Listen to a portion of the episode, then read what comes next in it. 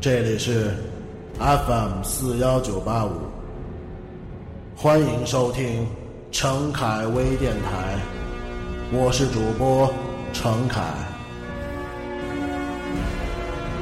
今天我要为您讲述的这个故事的名字叫做《第 N 种复仇方法》第十集，作者周德东，由程凯为您播讲。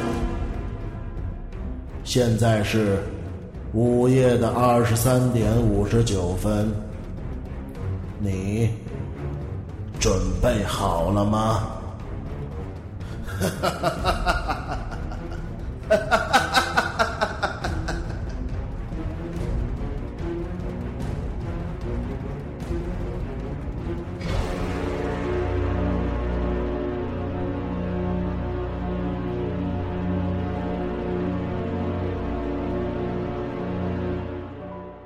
清照内心的恐惧已经开始转型了。他仿佛看到很多警察出现了，他们的身子晃动着，渐渐的逼近。他们的大壳帽都压得低低的，看不见眼睛。但是他能感觉到那些大壳帽下闪闪着彻骨的寒意。门响了。张清照哆嗦了一下，是母亲的声音。他镇静了一下自己，跑过去，手忙脚乱的拉开门。母亲在前，王娟在后，他们拎着两个塑料袋子走了进来。张清照大声的说：“完了，完了，孩子断气儿了！”母亲一下子就呆住了：“什么？断气儿了？”再没等张清照回答，他已经扔了手里的袋子，直接朝卧室跑了过去。张清照说：“刚才他又犯病了，我还没来得及打急救电话，他就蹬腿不行了。”他本以为听到这个消息，王娟会发疯，会跟他拼命，没想到他似乎很麻木。他避开张清照的目光，朝卧室走过去。这个时候，母亲已经趴在那个婴儿的身上哭了起来。王娟走进卧室，平静的说：“妈，别哭了，这是他的命。”母亲哭得更厉害了。看看他。母亲擦了擦眼泪，站起身，把脸转向了窗外，继续哭。王娟坐在床边，静静的看着那个孩子。张清照也走进来，她无言的站在王娟旁边，和她一起看那个婴儿。婴儿的眼睛。依然微睁着，看着半空。张清照突然看到他的脖子上有一圈紫色的痕迹，心一下子就提了起来。王娟好像没有注意到这件事儿，她慢慢的抬起一双泪眼说：“怎么办？”张清照满脸悲苦的说：“送火葬场呗。”母亲一下就转过脸来说道：“不能烧，我要把他带回八望村，就埋在屯子旁边。”那怎么行啊？张清照说：“怎么不行？”母亲不哭了，态度变得很强硬。这孩子连户口都没有，谁查？母亲是个很守旧的人，她一直强调，她死了之后。就把它埋起来，不能烧，要留下全尸。他说：“人死之后，要是烧成灰，下辈子就不会托生人了。”王娟看着张清照说：“那就听妈的吧，悄悄埋了，也省得别人乱猜疑。张清照愣了一下，他也马上想到，要是把尸体送到火葬场，就必须有死亡证明什么的，否则火葬场不敢随便烧。那样的话，麻烦就大了。王娟又说：“现在就跟妈回去吧，拉上她，到八望村埋了，我就不回去了。”说完，她转过头去。继续观望那个婴儿，婴儿的眼睛还看着半空。张清照打了个冷战，突然想到，他死了吗？王娟买回了一套婴儿服，一件小衣服，一条小裤子，裤脚连着两只软绵绵的小布鞋，都是相同的花色，绿底红花。王娟给雨生穿上了这套新衣服，没想到这套新衣服成了他的寿衣。张清照抱着这个死婴走出家门的时候，王娟终于哇的一声哭了出来。他扑上来抓住张清照的胳膊，趴在死婴的身上嚎啕大哭。他的指甲几乎抠进了张清照的肉里。他哭了好半天，母亲才把他拉开。张清照赶紧出了门，没想到下楼时，他偏偏遇到了一个邻居上楼。这是一个很热情的胖女人，大家都叫她李姐。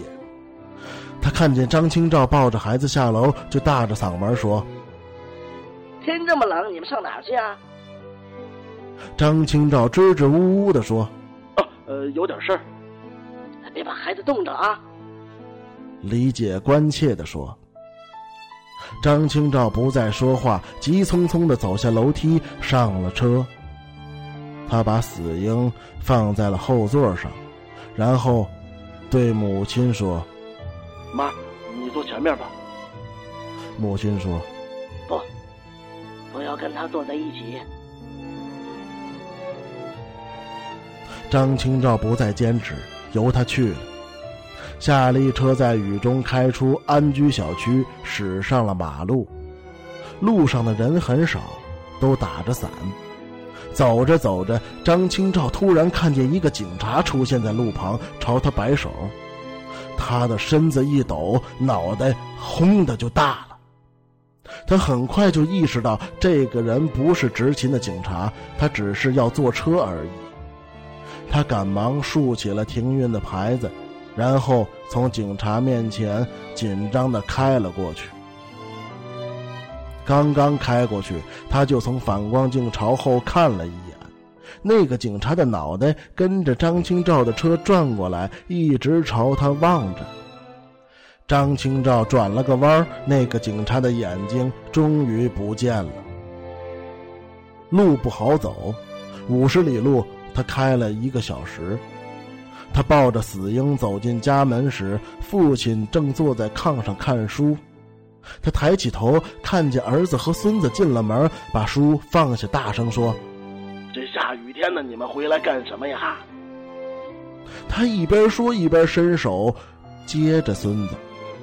母亲泪汪汪的对他喊道：“孩子死了，孩子怎么了？”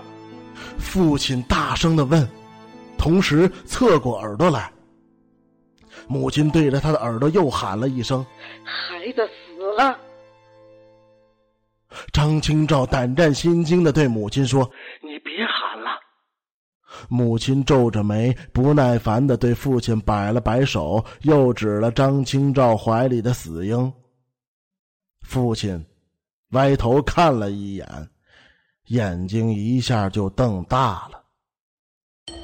天黑之后，雨停了。张清照抱着死婴和父母一起出门，让他一个人去埋这个死婴，他无论如何是不敢的。他家在屯子最西头，出了门朝西一拐就是旷野了。本来他不想让母亲出来，但是母亲说。这孩子埋在哪儿得由他来决定。还有，他得烧点纸，送孩子走。他拿了一只手电筒，还有一沓画了壁纸的黄表纸，大约有三个亿。母亲走在最前面，张清照抱着死婴走在中间，父亲走在最后，扛着两把铁锹。张清照怀中的死婴已经没有一丝一毫的温度了，一点点变硬了。母亲领着他们走出了很远。一直走进了一片杂树林，他在一棵很高的杨树下停了下来，选中了一处向阳的斜坡，说道：“就这儿吧。”张清照放下那个死婴，和父亲一起挖坑。坑很快就挖好了。张清照把死婴小心的放进去，正要埋土，突然好像听见一阵隐隐约约的窃笑声。他抖了一下，直起身来，惊恐的四下张望。母亲用手电筒四下照了照：“你看什么呀？”张清照小声的说：“妈，你听没听见有人笑？”“没有啊。”张清照低下头看着坑里的死婴，母亲的手电筒也照了过来，在苍白的光束下，他看到了这个死婴最后的样子。他穿着绿底红花的新衣服，似乎有点不像他了。他脸色青紫，双眼微睁，不知道在看什么，小嘴张着，舌尖吐了出来。张清照不敢再看了，手忙脚乱的开始填土。母亲把手电筒移开，嘤嘤的哭了起来。父亲跟张清照一起埋，一个坟包很快就鼓了起来。他们住了手，母亲走过来，蹲在坟包前开始烧纸。火着起来了，纸灰飘向了空中。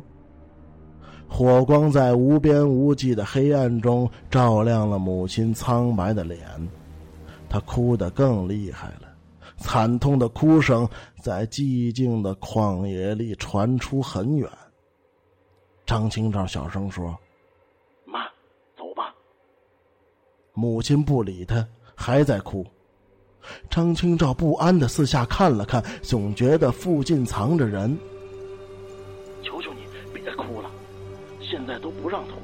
要是让别人听见了，我们就麻烦了。说完，张清照走上前，几乎是强行的搀起了母亲。这时候，父亲已经步履沉重的朝回走了。张清照扶着母亲走出一段路，不放心的回过头，想再看那个坟包一眼，可是，他只看到了一片漆黑。张清照没有在八望村过夜，母亲说：“王娟一个人在家太孤单，你回去吧。”他在父母家歇了一会儿，连夜赶回了城里。一路上，他没遇到一个人，前面的车灯白晃晃的，后面的座位黑乎乎的。他时不时就回头看一眼，好像那个死婴还在后边躺着一样。他又想起了那个噩梦，一个女婴站在他的脚下，赤条条、血淋淋的。他和她静静的对视了一阵子，他突然嘻嘻的笑起来，然后一步步走过来。他渐渐看清。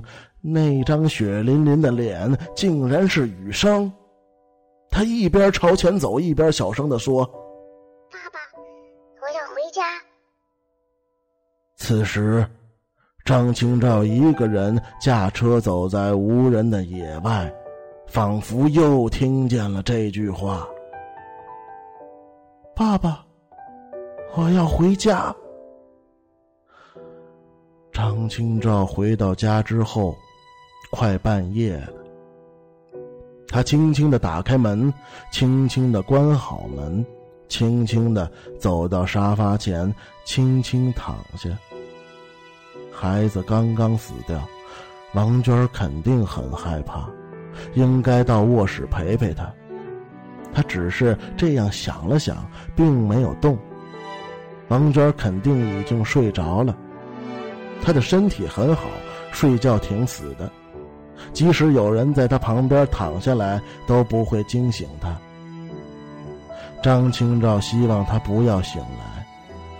孩子刚死，如果他醒来了，两个人肯定要说孩子。言多必失，张清照怕露出什么破绽。他有一种直觉，王军似乎很清楚这个孩子是怎么死的。如果是那样的话。可能是好事也可能是坏事另外，他也不愿意面对他的悲伤。此时他太累了，极其需要安静。他心里有太多太多的事要梳理。鬼怪的婴儿终于被他从这个家里消除了。可是不知道为什么，今夜他反而更加忐忑不安。感到极其恐惧和孤独，这个房子里好像悬挂着一双鬼魅的眼睛，正死死的盯着他。今夜很黑，他突然想到，王娟在卧室里吗？他当然在，在这个城市里，他没有同学，没有朋友，没有同事。他不在家里，能去哪里呢？他沉沉的闭上了眼睛，意识越来越模糊。隐隐的，他听见了一个细弱的声音：“爸爸。”他抬起头，看见一个小小的婴儿站在地中央，模模糊糊的望着他。见张清照睁开了眼睛，就转身朝外走。张清照慢腾腾的坐起来，下了地，像木偶一样跟着他走出去。接下来的情节和以往一模一样，他跟着这个婴儿走过一条条的街道，最后来到鬼气森森的王家十字路口，空荡荡的。夜风吹起地上的草屑，还有两三片黄色的冥币。婴儿停下来，转身盯住他，突然说：“我再告诉你一个秘密。”张清超傻傻的站着，他已经把这个婴儿的话背得滚瓜烂熟，但是他注意到，今天变了，多了一个“在”字。下边的话就更不一样了。婴儿说：“但是，我把这个秘密说出来，你会被吓死。你想听吗？”天上骤然划过一道闪电，照亮了婴儿。他穿着一套绿底红花的新衣服。张清照这才想起来，这个婴儿现在已经被埋在了五十里外的深土里。电光一闪即逝，婴儿在黑暗中呵呵的怪笑了起来。张清照魂飞魄散，转身就跑。刚刚下过雨，路太滑，他扑通一声摔倒了。右胳膊肘火辣辣的疼，他惊慌的回过头，看见王家十字一片漆黑，根本不见那个婴儿的影子。他爬起来继续跑。这一次，他竟然成功的跑回了家。他的夏利车就停放在楼下，像一具死尸，黑洞洞的车窗里好像是地狱。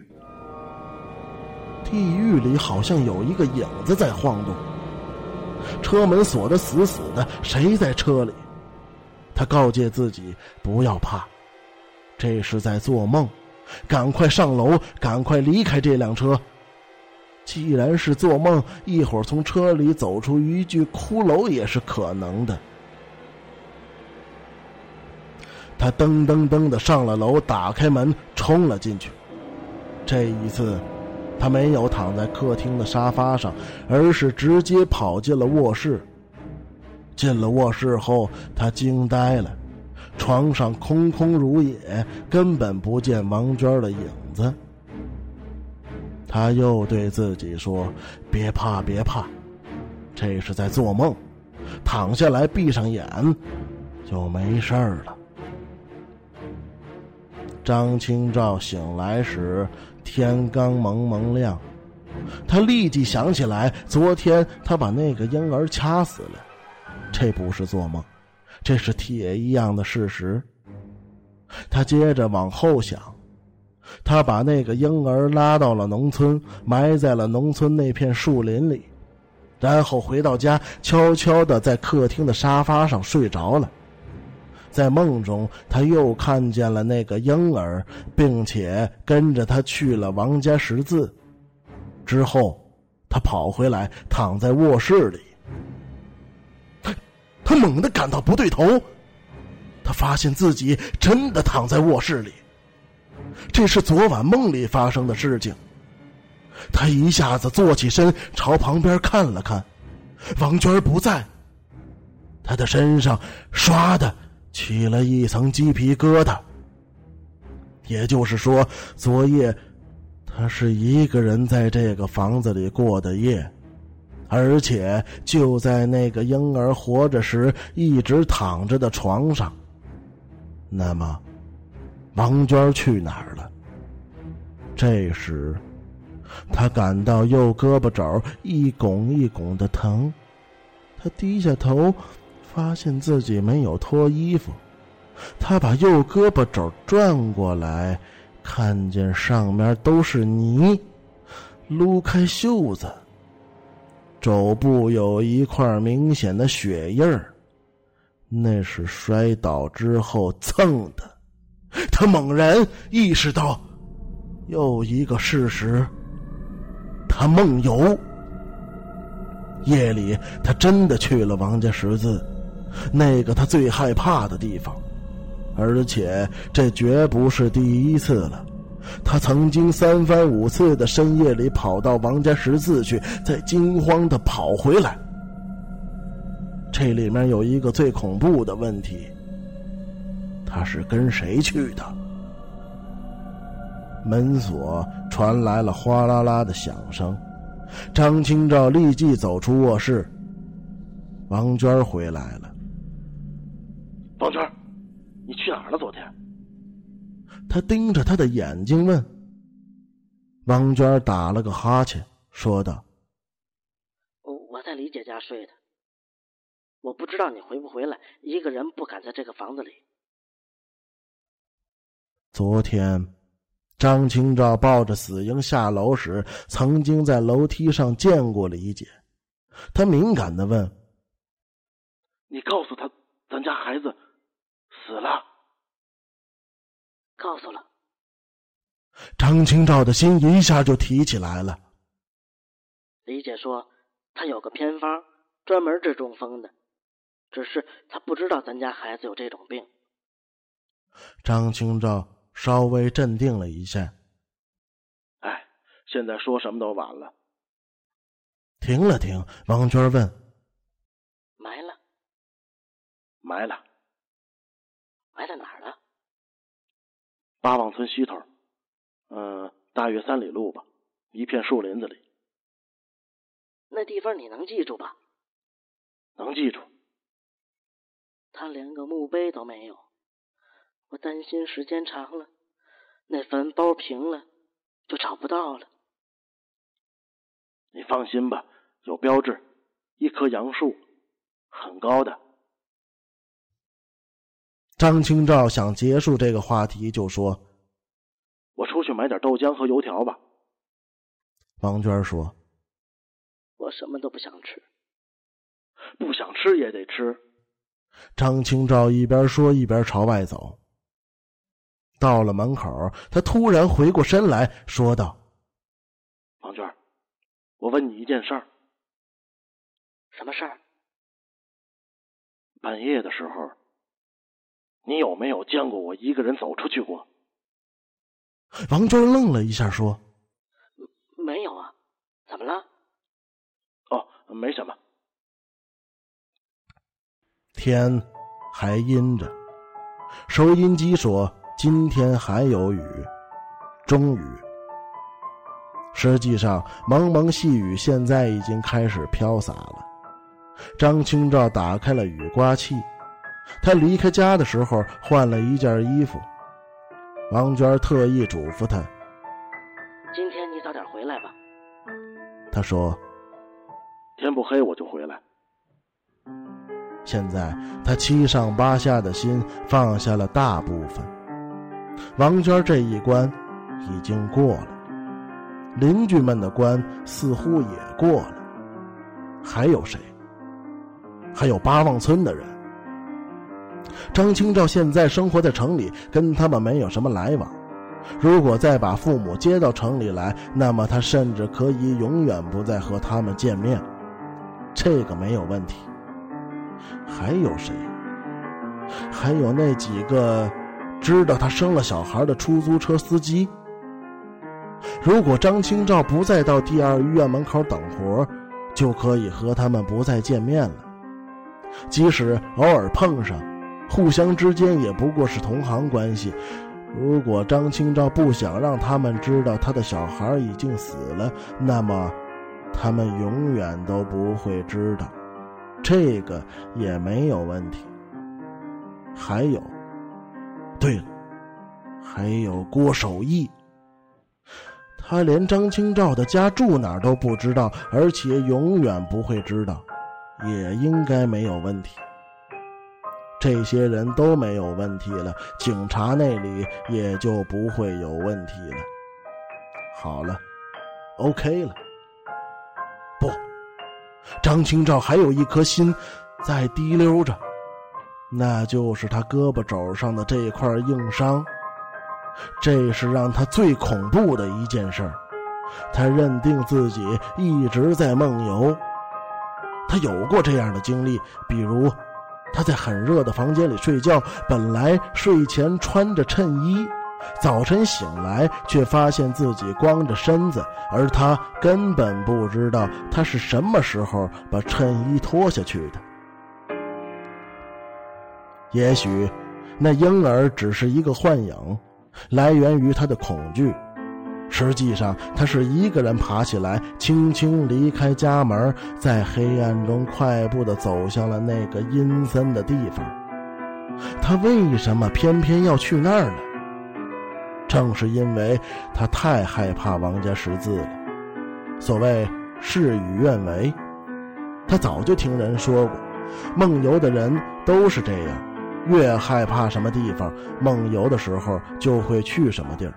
而且梦游的人身手出奇的敏捷，再杂乱的地方也绝不会被绊倒，再艰险的地方都能顺利通过，比如独木桥。这是一件十分诡秘和不可思议的事儿，全世界的精神专家都解释不了其中的玄机。可是，他却摔了一跤。如果不是这处伤，他永远都不会知道自己深更半夜经常到王家十字去。今后，他还会去。从来没听说过这个世界上哪个医院把梦游症给治好了。他能管住现实中的自己，却管不住睡眠中的自己。想着想着。张清照毛骨悚然。细雨中，行人很少，都撑着伞，没人打车。张清照一个人在街上转着转着，忽然又有了一个念头。他觉得他不能总忌讳王家十字，越这样越害怕，越害怕夜里越要去。白天时。应该经常开车到那里边溜一溜，也许时间长了就会解除对他的恐惧。这样想着，他就把车开向了王家十字。